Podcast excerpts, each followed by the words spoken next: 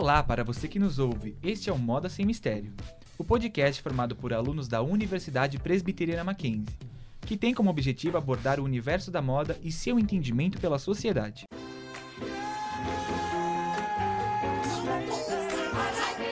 Moda Sem Mistério.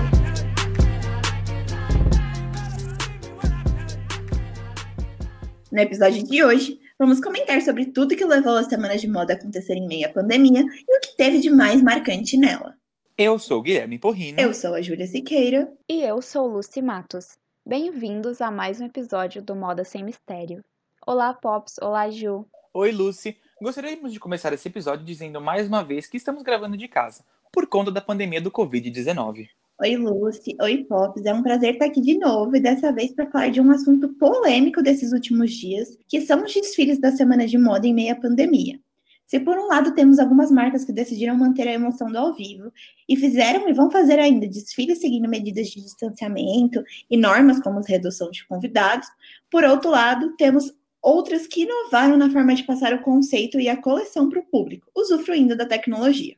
O que vocês mais gostaram e menos gostaram dessa temporada que tá rolando e ainda tem muita coisa para acontecer? Bom, Ju, o distanciamento social, ele de fato atualizou as definições da semana de moda. É, as grifes, elas se depararam com a necessidade de reinventar a maneira como elas iam se comunicar e como elas iam fazer os seus desfiles. E o que eu mais gostei nessa temporada até agora foram as grifes que buscaram outras formas de apresentar suas coleções, que apostaram em apresentações com salas de exposições virtuais, em fashion films e até mesmo em mostrar mais os bastidores.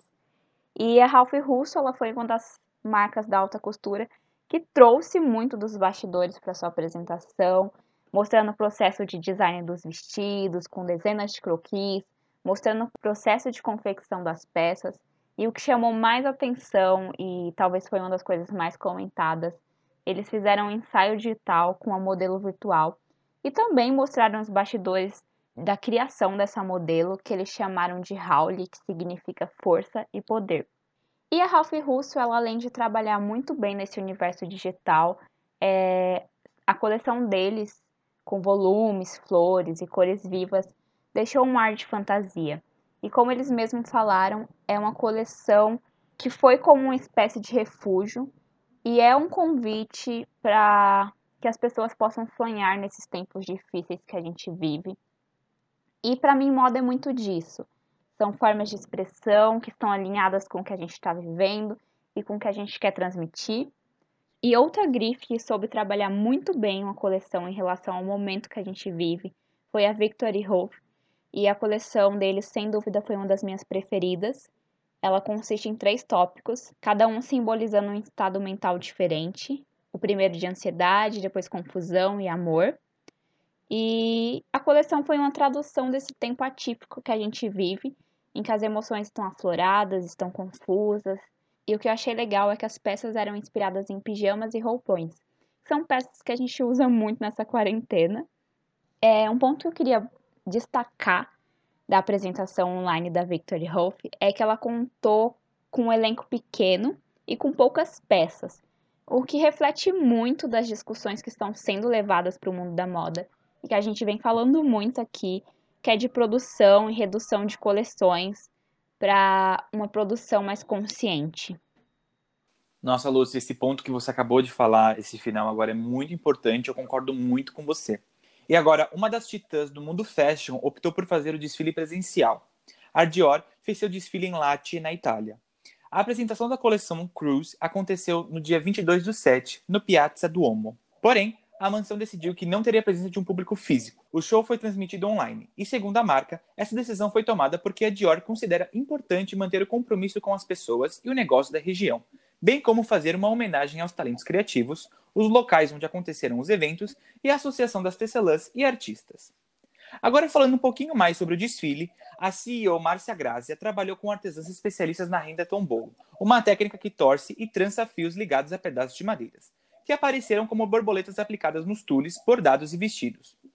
Outra parceria importante foi com as mulheres da La Constantin, uma fundação que promove a cultura e o artesanato local. A padronagem dos tecidos feitas nos teares de madeira apareceram em conjuntos de alfaiataria. o desfile aconteceu com uma cenografia incrível. Além da natureza, que tem uma importância muito grande para a Dior.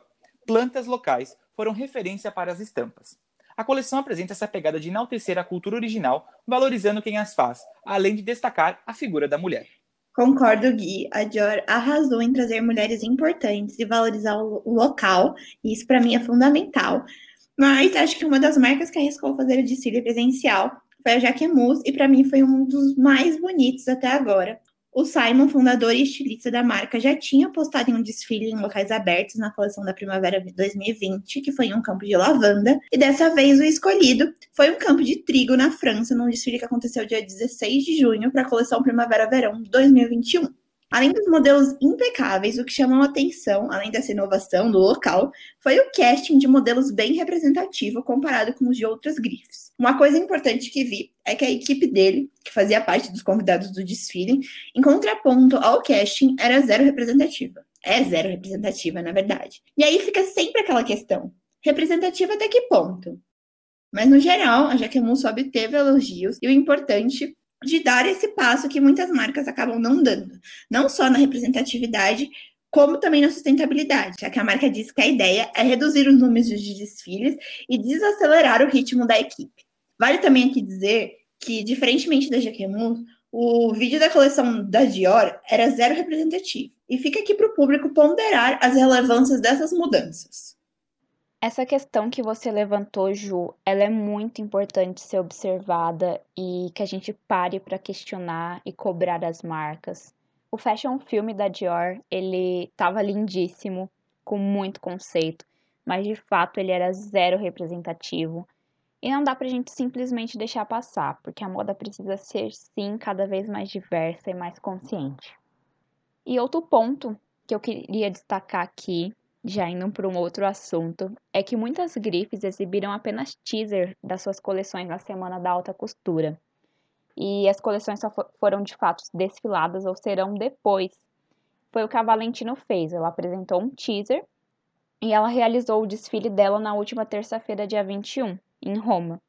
E a performance deles foi muito linda com modelos em plataformas pendentes e como a marca havia já prometido, eles misturaram o real com o digital.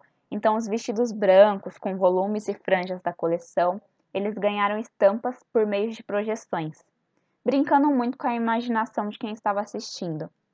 E assim como as das outras marcas, é, a coleção deles foi transmitida online, mas ela contou com a presença dos jornalistas locais no estúdio onde foi apresentado. E com tantas mudanças, o calendário da moda está ficando descentralizado, já que algumas grifes optaram por seguir um calendário próprio e elas vão se apresentar em momentos que faz mais sentido para elas, como mais próximo do lançamento, por exemplo. A Celohan, ela é uma das grifes que aderiu ao calendário próprio e ela não vai participar da Semana de Moda de Paris que acontece em setembro.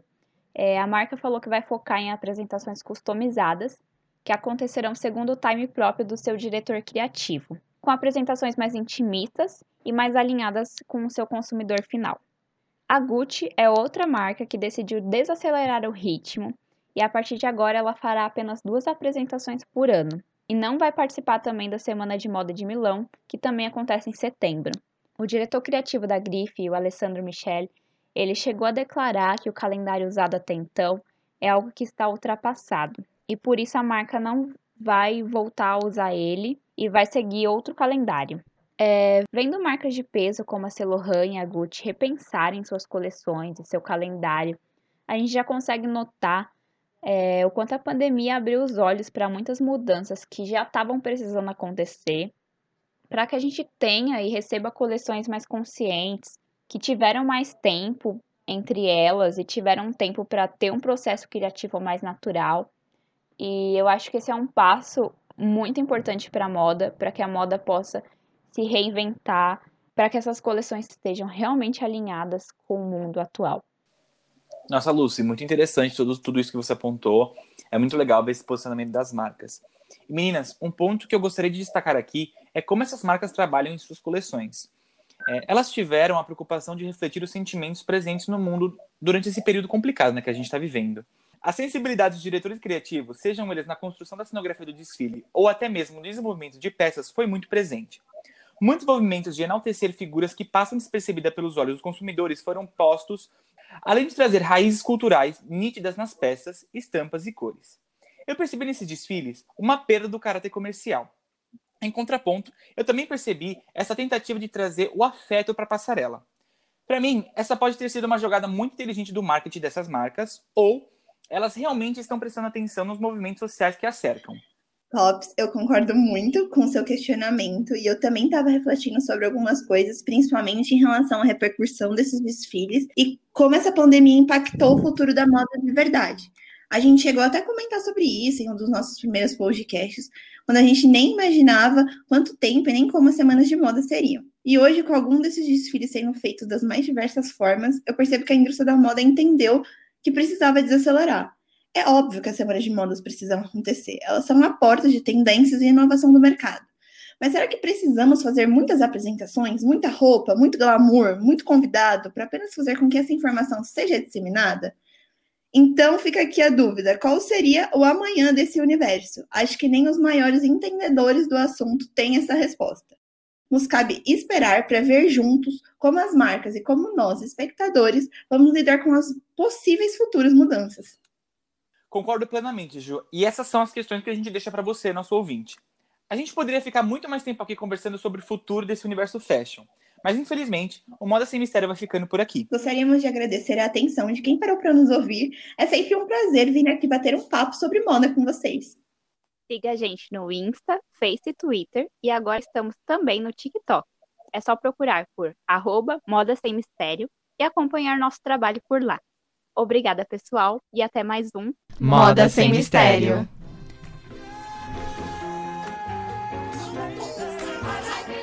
Moda Sem Mistério.